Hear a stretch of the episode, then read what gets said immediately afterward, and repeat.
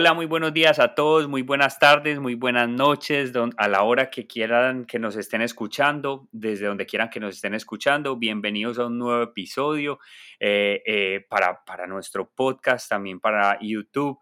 Vamos a estar hablando de temas muy interesantes aquí en Gentium y tenemos una invitada muy especial, es una de nuestras consultoras certificadas como les hemos dicho mucho, la importancia de, tener la información de un consultor certificado que sí esté avalado por el gobierno de Canadá, que sí tenga todos los detalles claros para que puedan migrar de una vía segura. Bueno, entonces le damos la bienvenida a Sandra, que nos va a estar hablando hoy de migración vía estudios, que sabemos que es un tema que le interesa mucho a las personas. Hola Sandra, ¿cómo estás? Hola Santiago, eh, un gusto estar aquí en el programa para poder dar toda la información que se requiera, esos pasos básicos o esa información eh, importante que es importante saber para que cuando lleguemos a la cita de evaluación ya eh, digamos un, una cita personalizada donde podamos entender los diferentes aspectos del cliente. En este momento, digamos, ya lleguemos con una eh, algo de información que nos permita que sea, digamos, más fácil la comunicación con, entre consultor y, y, el cliente, ¿no? Sí, correcto, así es. La idea de estos espacios es poderles dar claridad en los temas para que eh, entiendan y comprendan los requisitos que lleva cada vía de migración.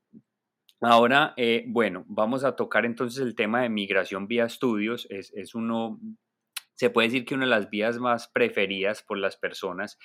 Eh, ¿Qué nos puedes decir de pronto, eh, empezando de cero, para todos nuestros oyentes que están de cero, que tienen la idea de emigrar a Canadá? ¿Qué nos puedes decir, qué nos recomiendas como cuáles son los primeros pasos o qué es lo primero que deben hacer? Em, ¿Esto para qué edades es? ¿Esto para qué géneros es? ¿Esto para qué países es? O sea, esto, ¿cómo, ¿cómo nos lo puedes explicar de una manera simple para que empiecen a tener la idea de esta vida de inmigración? Bueno, eh, lo primero es que no, no hay nacionalidad preferida. Realmente eh, lo que tenemos que cumplir cada una de las personas que queramos estudiar en Canadá es tener uno de los dos idiomas, ya sea el inglés o ya sea el francés, dependiendo de la institución educativa a la cual voy a entrar. No necesariamente todas las instituciones educativas en francés están en Quebec, algunas están en New Brunswick, por ejemplo. Entonces, pues va a depender realmente de dónde quiero estar, va a depender eh, de eh, qué es lo que estoy buscando, si quiero únicamente estudiar. Hay personas que quieren únicamente estudiar en Canadá y regresarse, hay otras que quieren tener la posibilidad de quedarse eventualmente y de hacer un proceso de residencia permanente. Entonces va a depender del interés de cada candidato para saber cómo podemos gestionar su proyecto de estudios. Eh, como te digo, hay una ventaja muy grande, es que no hay, digamos, preferencia de nacionalidad, todo el mundo tiene derecho a, aplicar en las mismas condiciones, sino que hay algunas, algunos países donde hay una facilidad en el procesamiento que puede ser más rápido que en otros, pero en realidad, desde que se cumplan con los requisitos básicos, todo el mundo tiene derecho a tener este acceso. Eh, una parte, digamos, importante es poder definir a qué provincia voy. Si yo quiero eventualmente quizás eh, hacer una residencia permanente posterior, debo pensar que el programa de estudios que escoja debe conducir a tener la posibilidad de tener un permiso posgrabado de trabajo. Esa parte, digamos, es fundamental porque hay muchas personas que llegan para programas en escuelas privadas, que no tienen permiso posgraduado y que luego deciden quedarse y no hay cómo a menos que cambien con un empleador que les haga una oferta laboral para un permiso de trabajo cerrado, es bastante complejo porque inmediatamente termina su programa de estudios, deben regresar a su país. Es la grandísima diferencia con que yo pueda realmente asesorarme, digamos, con nuestro departamento educativo, eh, para que se logre tener una admisión, pero a un lugar donde yo sé que me va a funcionar para luego eh, tener la opción de quedarme. Ahora, no necesariamente tengo que tomar la decisión desde ya de quedarme en Canadá, pero por lo menos tener ese espacio abierto en el caso de que lo quiera hacer. Ya, claro, es, es demasiado importante eh, porque por eso nosotros insistimos tanto en la importancia de una estrategia de inmigración. Sobre todo con, la, con el acompañamiento de un consultor, porque hay muchas personas que cometen el error de, hacer el proceso solos, escoger, eh, terminan escogiendo unos estudios, invirtiendo mucho dinero en unos estudios y resulta que cuando están terminando sus estudios se dan cuenta que no pueden seguir en Canadá y les toca devolverse y eso complica mucho las cosas. No solo, no solo dinero, sino tiempo y el tiempo es dinero, ¿cierto? Entonces, claro, un programa de un año, dos años y resulta que cuando llegué a Canadá me doy cuenta que ese programa no me funcionaba para luego quedarme. Eh, llegan muchas personas en ese tipo de situaciones. Entonces, tratando de encontrar una solución a ver qué pueden hacer, es, no es evidente, no es fácil y por consiguiente, pues obviamente nosotros les ayudamos a buscar una opción, pero eh, digamos que si desde el principio las cosas se hacen como deben ser, se elimina uno muchos eh, dolores de cabeza a futuro. ¿no? Eh, entonces, hay cosas a tener en cuenta como a qué provincia voy, si mi interés es quedarme, pues tengo que asegurarme que cumpla con los requisitos mínimos que tiene esa provincia a nivel de, mm, de sus procesos migratorios posteriores para obtener la residencia permanente, porque digamos que un, un proceso de un permiso de estudios no es la residencia, es una manera de llegar temporal a Canadá a través de este tipo de permiso. Es temporal, es únicamente por el tiempo en el que voy a estudiar, ¿cierto? Yo recibo un permiso de estudios para tener en Canadá un estatus de estudiante que me permita hacer un programa de estudios y graduarme. Ahora, que existen algunos programas que tienen la opción del permiso posgraduado de trabajo, que es un permiso de trabajo abierto después del grado. Entonces, si yo eventualmente me quisiera quedar en Canadá, lo ideal es hacer un programa de estos que me permite tener un permiso de trabajo que va ligado a la duración de mi programa de estudios. Entonces, por ejemplo, si yo estudio un programa de un año o de un año académico, que un año académico son como nueve meses, si yo estudio eh, un programa de un año, mi permiso posgraduado me lo van a dar por un año. ¿Ya? Ok. Si yo pido un permiso, eh, si yo estudio un programa de dos años, eh, entre uno y dos años, digamos un programa que dure 12 meses, 14 meses, usualmente el permiso posgraduado va a ser de dos años. Sin embargo, hay programas que son de una duración de dos años que viene siendo una duración académica, no necesariamente el programa va a durar 24 meses, puede que dure 18, 17 meses, pero que a nivel, digamos, de la intensidad horaria corresponde a un programa de dos años. Y con ese tipo de programa yo voy a tener la opción de tener un permiso posgrabado de tres años, que es lo ideal, porque los procesos de residencia toman tiempo. Eso no es que, la residencia hoy ya sea residente, o sea, tengo que mantener un estatus, tengo que seguir eh, trabajando, cumplir a través de mi empleo todo lo que va a requerir la provincia donde yo esté viviendo para poder lograr aplicar a la residencia. Entonces, em, por eso es importante saber cuál es la duración de este tipo de programa que yo voy a tomar, si lo voy a tomar de un año, de un año y medio, de dos años, para saber mi permiso posgraduado por cuánto tiempo va a ser si voy a tener la opción con ese permiso posgraduado realmente de hacer un proceso de residencia o no, dependiendo de la provincia donde esté. Todo eso lo hablamos en la cita con, de evaluación con el cliente, porque de acuerdo con su perfil es que podemos aconsejar qué provincia le conviene más o qué provincias le conviene más para que la persona tome una decisión informada que eso digamos que es lo más importante. Ahora hay que tener en cuenta que ese permiso posgraduado solo se puede tomar una vez en la vida y por consiguiente hay que planear todo muy bien hecho. Claro, definitivamente se necesita una muy buena estrategia porque así tú te aseguras un tiempo en el que puedes estar en Canadá de una manera segura, de una manera legal, que nosotros insistimos mucho, eh, porque aquí tú te puedes asegurar casi los cinco años que puedes estar en el país y así es mucho más fácil eh, aplicar al tema de la residencia, porque claro, es, es, es, uno de los proyectos que la mayoría de las personas quieren, llegar a obtener la residencia permanente, pero por eso es tan importante que entiendan que es, es, hay detalles como el hecho de escoger eh, la provincia, el hecho de escoger dónde vas a estudiar, que si cumpla con esos requisitos para llegar al objetivo final que es la residencia permanente. Por eso es tan importante que esa estrategia la tengan muy clara. Ahora, yo te pregunto, Sandra, de pronto eh, hay muchas personas que creen que esto es solo para los jóvenes. Eh, ¿Tú crees que yo quisiera que tú no lo digas, esto sirve también para las personas adultas que no tienen límite de edad. ¿Cómo es este tema de la edad en, el tema de los estudios?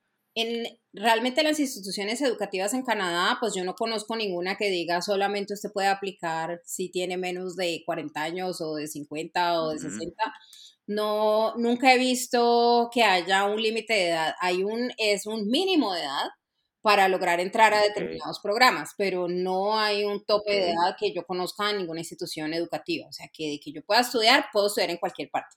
La cuestión aquí es en qué provincias puedo estudiar dependiendo de mi edad, porque hay provincias en las cuales ya no puedo irme a estudiar, por ejemplo, yo qué sé, Manitoba, Saskatchewan, son provincias que no son convenientes para ir a estudiar una persona que sea mayor, digamos, de 40 años o 41 años, porque va a ser más difícil poder hacer una residencia rápidamente, especialmente si yo no cumplo con los requisitos de residencia antes de cumplir 45. Eh, o sea, hay, eh, digamos, determinadas situaciones, pero eso es muy caso a caso, Santiago, porque si yo estoy en pareja, a lo mejor a través de mi pareja se puede aplicar, si esto, lo otro, entonces también es bastante relativo. Eh, a mí me gusta mucho tomar estas citas de estudio porque pues me encanta el tema, por empecemos por ahí, ¿no? Eh, siempre trabajé en todo lo que fue coaching educativo toda mi vida, entonces me, es un tema que me gusta oh, bastante. Y em, mirar como qué opciones también de áreas de estudio, porque no todas las áreas de pronto me funcionan, o sea, yo tengo que más o menos tener eh, una idea clara de por qué quiero estudiar lo que voy a estudiar o qué tipo de programa me conviene más.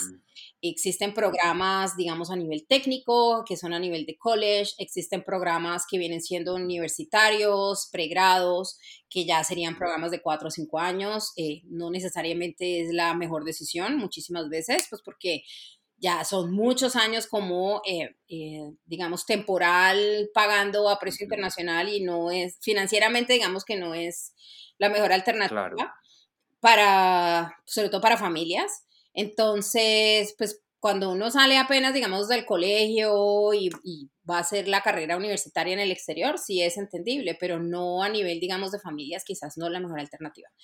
Existen programas de posgrado, los cuales también son bastante interesantes, de programas de un año, de dos años. En este momento, en realidad, Canadá, la mayoría de los programas dura dos años eh, a nivel tanto de college como de, este de posgrados, porque es realmente lo que más está eh, moviendo para fines de estudiantes internacionales. Y tenemos también las maestrías.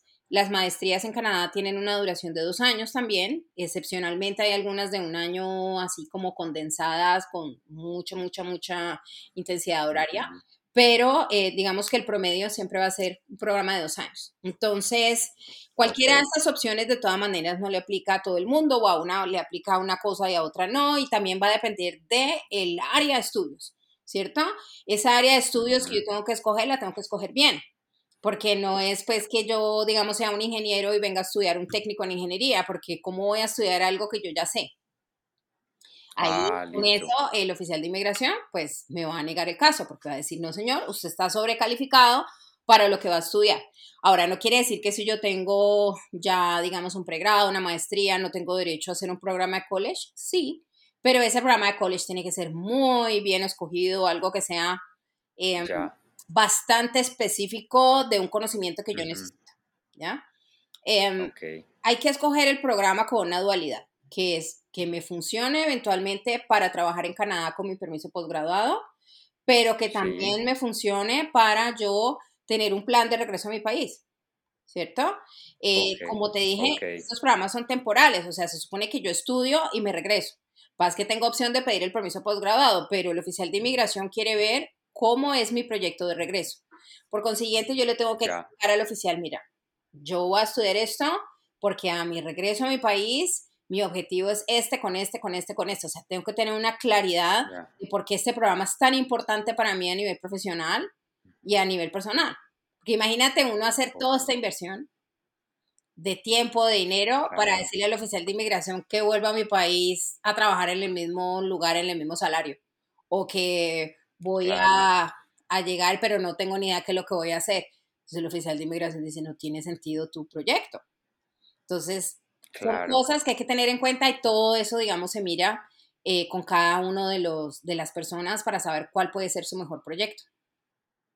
Claro, es, es, muy importante que entiendan y comprendan esto porque también nosotros insistimos tanto de que el tema de la consulta es, es algo tan personalizado porque todo depende de las carreras, de la profesión laboral que ustedes tengan y, lo que quieran agregarle a esa, esa profesión, porque aquí, como le está diciendo Sandra, ustedes necesitan llegar a estudiar algo que definitivamente no sepan y que definitivamente concuerde con un proyecto a futuro que tal vez sea en, el mismo país, teniendo claro, obvio, que la idea es obtener la residencia, pero para eso se tienen que cumplir esos requisitos.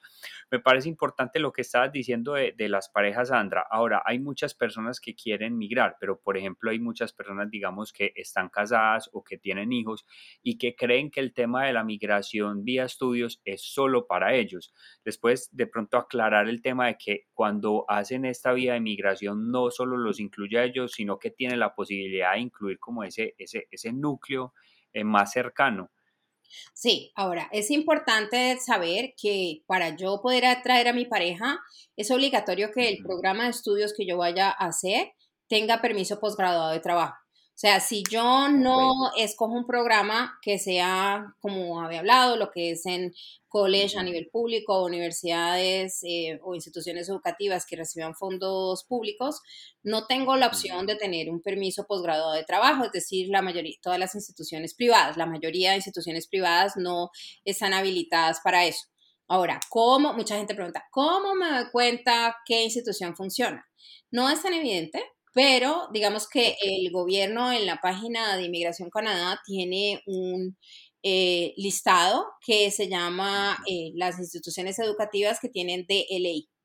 DLI quiere decir como un número de autorización que tiene esa institución para que la persona pueda pedir un permiso de estudios porque es una persona que viene del exterior, necesitan permiso de estudios. Pero hay que tener en cuenta que las instituciones y todo lo que está allí, esa lista de LI, es simplemente para asegurarse que a través de esos estudios en esa institución yo tengo un permiso de estudios, pero no quiere decir que todos los programas que tienen DLI permitan que yo tenga un permiso posgraduado de trabajo. No es lo mismo, ¿ya? Entonces, digamos, ese listado que tiene Canadá, ponle que tenga, yo qué sé, 4.000, 5.000 instituciones, porque ahí están academias de idiomas, de todo, está allí que pueda tener DLI. Ahí lo que tengo que verificar es con el programa que yo quiero hacer o en la institución que yo quiero hacer, busco por la institución en ese listado y ahí me va a aparecer si tiene DLI, me va a aparecer si tiene la posibilidad de tener permiso posgraduado o va a estar allí. Entonces ahí va a decir, no, esa institución no tiene o sí, esa institución sí tiene. Ahora, no todos los programas de todas las instituciones me van a funcionar para eso, o sea que tengo que certificar realmente que el programa que yo escogí sí me funciona y si es un programa que está acorde además con mi perfil o con lo que yo pueda justificar que quiere hacer.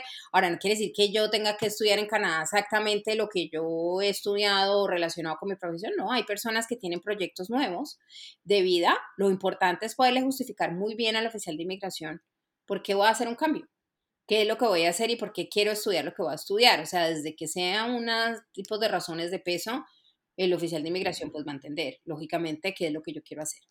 También nosotros lo que podemos siempre determinar cuando nos encontramos con un cliente potencial es saber cuál de los dos de una pareja, por ejemplo, le conviene más estudiar que a.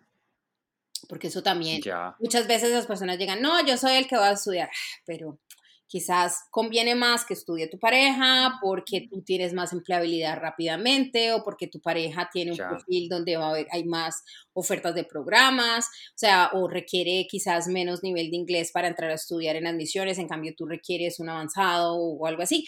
Porque también hay que tener en cuenta eso, los requisitos de ingreso, ¿ya? No ah, todos los programas tienen los mismos requisitos de ingreso.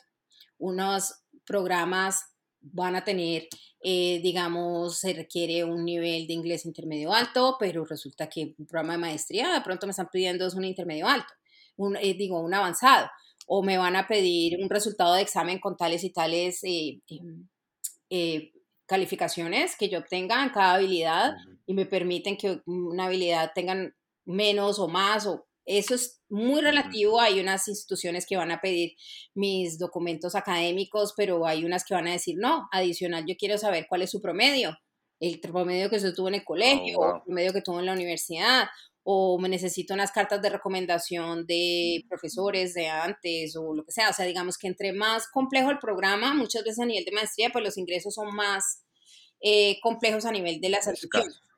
Pero pues para eso, digamos que nuestro departamento educativo hace un buen acompañamiento para lograr que las personas puedan cumplir con sus sueños de estudiar lo que, lo que les gusta, ¿no? Que eso realmente es importante, no solamente lo que me funcione a nivel migratorio, sino algo que me guste. Eh, Total. Yo siempre les digo, o sea, hay que, hay que escoger también con el corazón, ¿no? O sea, no solamente pensando residencia, residencia, sino dónde voy a estar contento todos esos años, porque es que inmigrar a través de un programa de estudios significa que yo me voy a quedar en esa provincia bastante tiempo o en ese lugar mucho tiempo. Eh, por eso es importante, eh, digamos, tener una, una decisión acompañada, más lo llamo yo. Sí, total, una asesoría. Nosotros eh, algo que estamos empezando a decir mucho en Gentium es que inmigrar es de valientes. Definitivamente es una decisión muy importante que hay. Una paciencia infinita. Total. Y por eso es tan importante realmente eh, tener un acompañamiento de profesionales, sobre todo cuando tú vienes con tu pareja o cuando vienes incluso con hijos. Hay, son muchas variables lo, lo, que puede pasar, por eso es tan importante elegir una estrategia.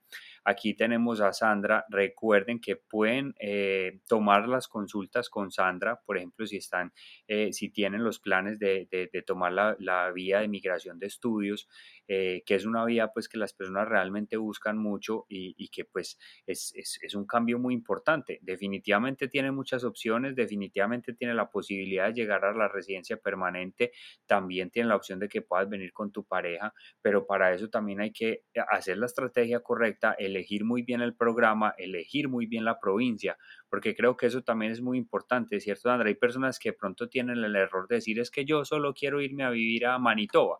O, yo me quiero ir específicamente a Montreal, cuando resulta que, pues, que hay provincias que son perfectas eh, para, para lo que busca esa persona y que ni siquiera lo estaba considerando. Correcto, puede ser que a nivel laboral en su, en su sector económico sea mejor otro tipo de provincia o que por los diferentes factores de su perfil sea más condicionado para eh, eh, hacer los estudios en determinada provincia. Por eso es muy importante tener eh, esta, digamos, asesoría inicial para saber yo cómo para dónde voy, porque como te digo, pasa mucho, que las personas luego lo buscan a uno, ah, yo es que yo me vine a estudiar esto y resulta que este programa no me funciona, o ahora resulta que aquí las reglas son más complejas por esto y esto y esto, yo no estuve bien informado, no sabía, pasa mucho. Otra cosa, digamos, a tener en cuenta es, no necesariamente la pareja llega al mismo tiempo que uno si no conviene. Y todo eso son decisiones migratorias ah. que se toman en cuenta con oficial de inmigración. Cuando yo pido un permiso de estudios, yo tengo que demostrarle al oficial de inmigración, primero, que tengo mi admisión, ¿cierto? Segundo, que tengo los fondos para realizar mi proyecto, lo que exige el gobierno a nivel de fondos. Y lo tercero es que yo tengo lazos con mi país. Lazos con el país son, es como, lo diría yo, como el factor X, porque son muchas cosas. O sea, o una combinación de cosas. Ellos van a mirar si yo tengo un historial de viajes al exterior en los últimos cinco años, si quizás tengo visa para Estados Unidos, si a lo mejor yo tengo una empresa o tengo una oferta laboral para mi regreso, o voy a seguir en teletrabajo con la empresa con la que yo estoy trabajando, o mi pareja va a seguir en teletrabajo, o se queda mi pareja y con los niños, o yo llego con los niños y mi pareja se quedó. O sea, todos esos son lazos y tengo propiedades eh, hay muchas cosas que pueden significar lazos. Y lo importante es que, como digo e insisto, las visas de estudio son temporales y yo tengo que demostrar la temporalidad de mi proyecto que yo tengo a qué volver a mi país. Tengo que volver a mi casa o a mi familia o a mi trabajo o a lo que sea que yo vaya a regresar y que tenga un plan efectivo de regreso. Eso es, digamos, que es eh, importante. Ahora, no quiere decir que si yo nunca he viajado, entonces me van a negar. No, yo tengo casos de personas que eh, la primera vez que salieron del país fue cuando le aprobaron su permiso de estudios para Canadá y llegaron a Canadá. Lo importante es demostrar bien todos los diferentes aspectos de un caso para que el oficial de inmigración diga, ah, sí, tiene sentido. Eh, yo creo que esa persona le va a ir bien estudiando y va a regresar. Entonces, em, digamos que el oficial toma la determinación. Este tipo de visas son discrecionales. ¿Qué quiere decir? Es a la opinión del oficial de inmigración y por eso hay que presentar un caso que sea bien bonito para que el oficial obviamente nos dé una respuesta positiva, que es lo que estamos buscando. Ahora, yo vengo a estudiar, yo soy la persona que estudia, tengo derecho a trabajar 20 horas por semana. En este momento no hay límite horario, pero es una medida transitoria que tomó el gobierno para las personas que ya tienen permiso de estudios. Y um, solamente hasta este 31 de diciembre, pero, o sea, para las personas que van nuevas a aplicar, pues no funciona. Em, solamente se remite a lo que siempre se ha usado, que son 20 horas por semana.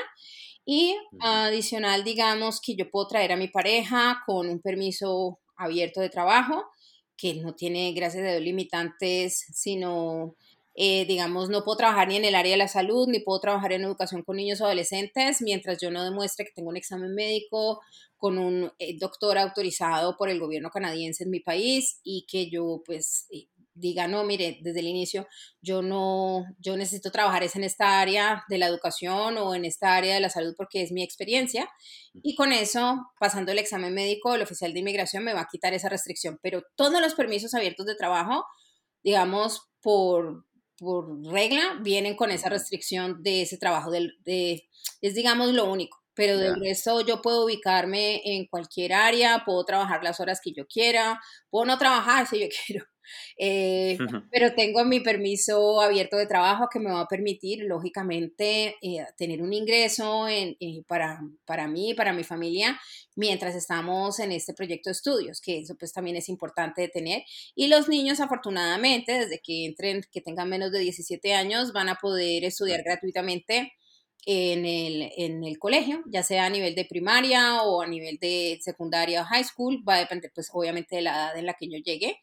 Em, y eso, digamos, es una gran ventaja, porque en la mayoría de países, por lo menos de América Latina, los colegios son súper costosos. Entonces, de alguna manera me ahorro la matrícula y el costo que tengo que pagar en los colegios, en, colegio en, mi país de, en mi país de origen. En Canadá el sistema educativo es muy bueno para los niños. ellos llegan por lo general a un programa acogida donde los nivelan con idioma, eh, matemáticas, ciencias como las cosas básicas y cuando los ven listos los pasan al programa normal de estudios. normal.